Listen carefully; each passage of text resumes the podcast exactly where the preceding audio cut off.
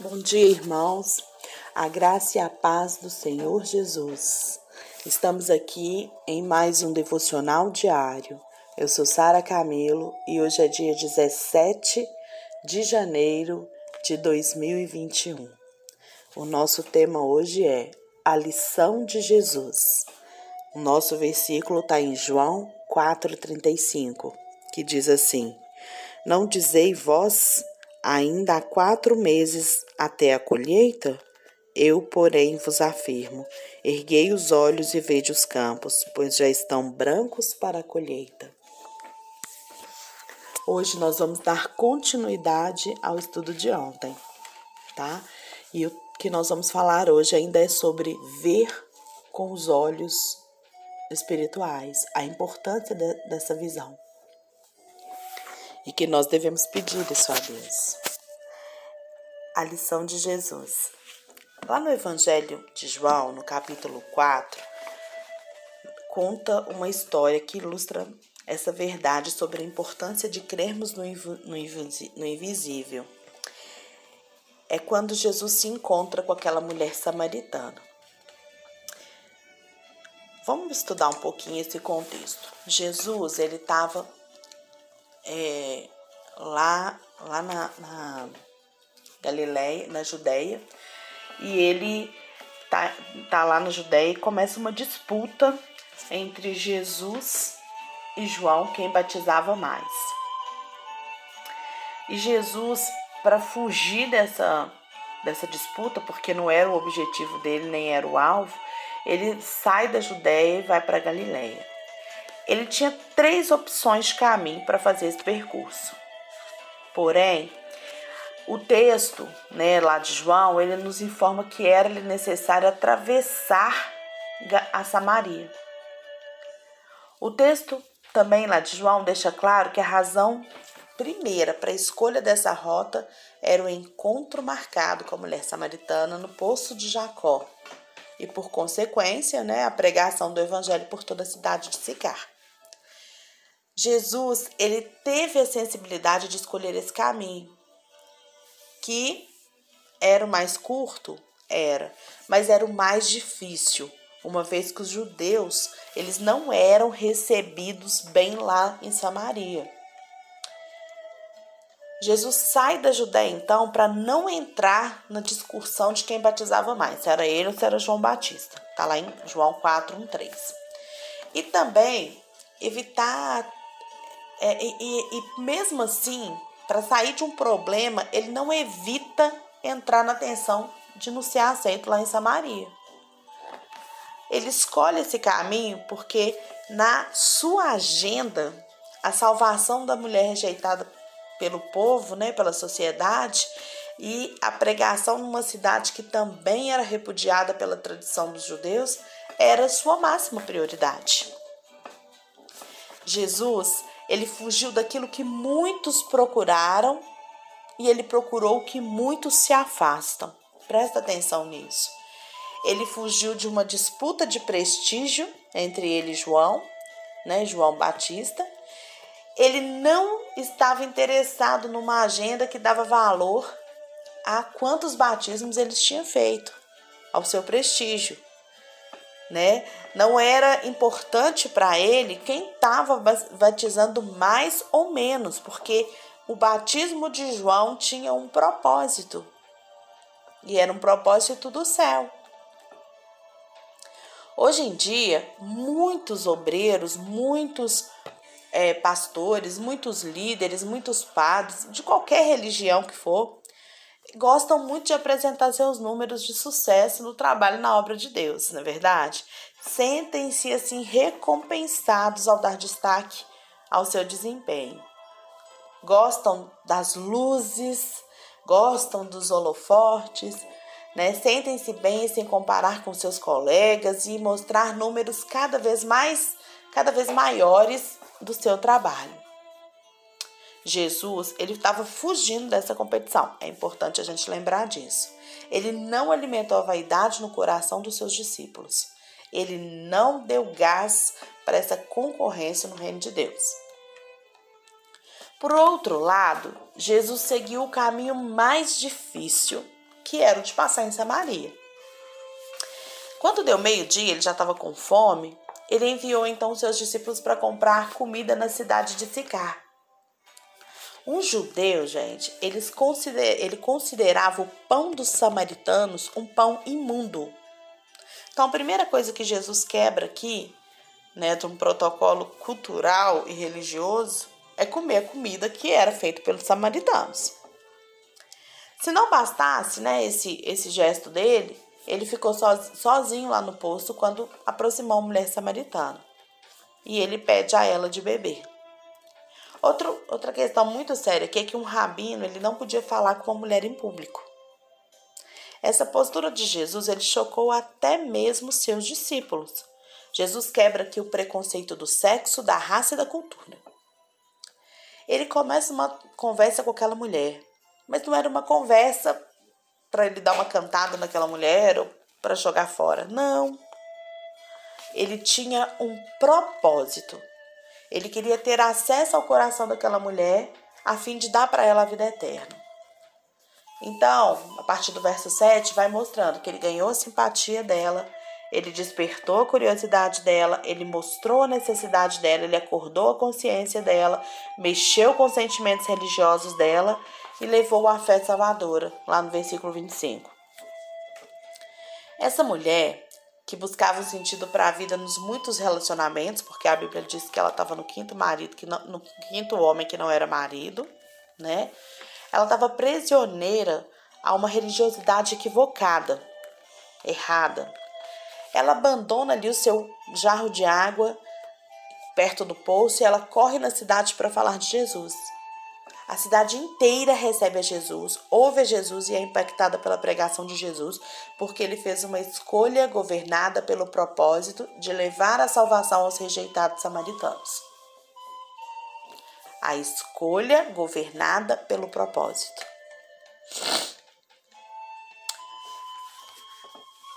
Que interesses governam a nossa agenda hoje? Quais são as prioridades que regem as nossas escolhas hoje? Por que escolhemos este ou aquele caminho? Eu peço a Deus que nos ajude a fazer escolhas que tragam a glória para o seu nome, edificação para a sua igreja né, e salvação para aquele que precisa. Que a visão, a compaixão e o compromisso de Jesus de salvar os perdidos iluminem os nossos olhos e inflamem os nossos corações. Que a gente possa pegar essa lição de Jesus e trazer ela para uma realidade na nossa vida. Quais os interesses governam a nossa agenda nesse hoje em dia? É, são os holofortes? É o número? Ou é o cumprimento do propósito de Deus? Lá em Romanos 8, 28 diz: todas as coisas cooperam para o bem daqueles que amam a Deus e que vivem debaixo do seu propósito. O propósito de Deus tem sido maior do que o seu? Então Jesus estava passando ali por Samaria, povo inimigo dos judeus, como para ali para comer, para quebrar paradigmas religiosos, culturais, raciais. E então chega aquela mulher samaritana e com uma palavra de conhecimento Jesus a evangelizou e ela passou a crer. A cidade toda se rende a Jesus. E quando os discípulos voltam, agora vamos falar dos discípulos. Quando os discípulos voltaram, eles acharam estranho que Jesus estivesse conversando com uma mulher porque um rabino não conversava em público com uma mulher. Mas creio que se Jesus tivesse ido comprar comida e tivesse deixado os discípulos lá, ninguém teria sido salvo. Jesus nos diz claramente qual era o problema dos discípulos e como resolvê-los lá no verso 35. Então, lá no verso 35 ele fala assim: os discípulos chegam, né, questionando, e ele fala: Não dizei vós ainda há quatro meses até a colheita? Eu, porém, vos afirmo: erguei os olhos e vede os campos, pois já estão brancos para a colheita. A única coisa que os discípulos viram foi o que os seus olhos naturais conseguiram enxergar, ou seja, um povo que deveria ser evitado. A única coisa que os discípulos viram foi isso. Pera aí, samaritano? Eu não quero conviver. Então deve ser evitado. Eles viram um problema, enquanto Jesus fitou os olhos, fixou seus olhos no invisível e viu uma colheita. Em, em muitas nações, né, se fala, ah, tá fechado para o evangelho, é, o evangelho de Jesus não, não pode ser de, ah, que a pessoa tem o coração fechado, né? É impossível levar é, Jesus para as pessoas. É tempo de pararmos, gente.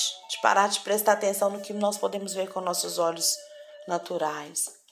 É tempo de parar de ficar com barreiras preconceituosas. Quando o que Jesus manda a gente fazer, né? É levar o seu amor, é ensinar para o mundo o seu amor. É mostrar para o mundo que amor é esse. E a gente fica aí com barreiras que são colocadas pelos nossos olhos naturais. Nós devemos levantar os nossos olhos, irmãos, e pela fé ver a realidade do mundo espiritual ao nosso redor. eu te incentivo constantemente. Ore para que Deus abra os seus olhos e para que você tome a decisão radical na sua vida de parar de enxergar as coisas de uma perspectiva natural. Que você pare de ver com seus olhos naturais as, as circunstâncias, as situações, mas que cada situação você possa ver com os olhos espirituais com os olhos do coração. O propósito de Deus, gente, é a reconciliação do homem com Ele através de Jesus Cristo. Nós somos testemunhas de Jesus. A Bíblia diz que nós somos embaixadores de Cristo. Mas muito mais do que isso, nós contemos o Espírito Santo no nosso espírito. E nós podemos quebrar todas essas barreiras que nos impedem de mostrar esse amor. Você não precisa saber muito, você não precisa conhecer teologia, você não precisa conhecer muita coisa. Você só precisa compreender esse amor. Você só precisa deixar esse amor entrar no seu coração e levar esse amor onde está precisando sem preconceito, sem se achar melhor do que o outro. Jesus, ele não foi como os discípulos ali. Jesus, ele foi muito, muito, muito além do que aquilo que estava sendo visto, porque Jesus não vê com os olhos naturais, e sim com os olhos do coração. Abre os seus olhos. Vamos orar. Pai, de grande bondade e fidelidade, de grande amor, eis-nos aqui. Nós só queremos, Deus, romper com essas barreiras que nos impedem de viver o propósito do Senhor. Essas barreiras religiosas, barreiras preconceituosas, barreiras de medo. Pai, Abre os nossos olhos espirituais. Permita que a gente veja, Senhor, que a gente veja o teu propósito, que a gente viva o teu propósito. Que a gente pare, Deus, de viver às vezes o propósito do outro. Que a gente pare de correr atrás daquilo que é vento.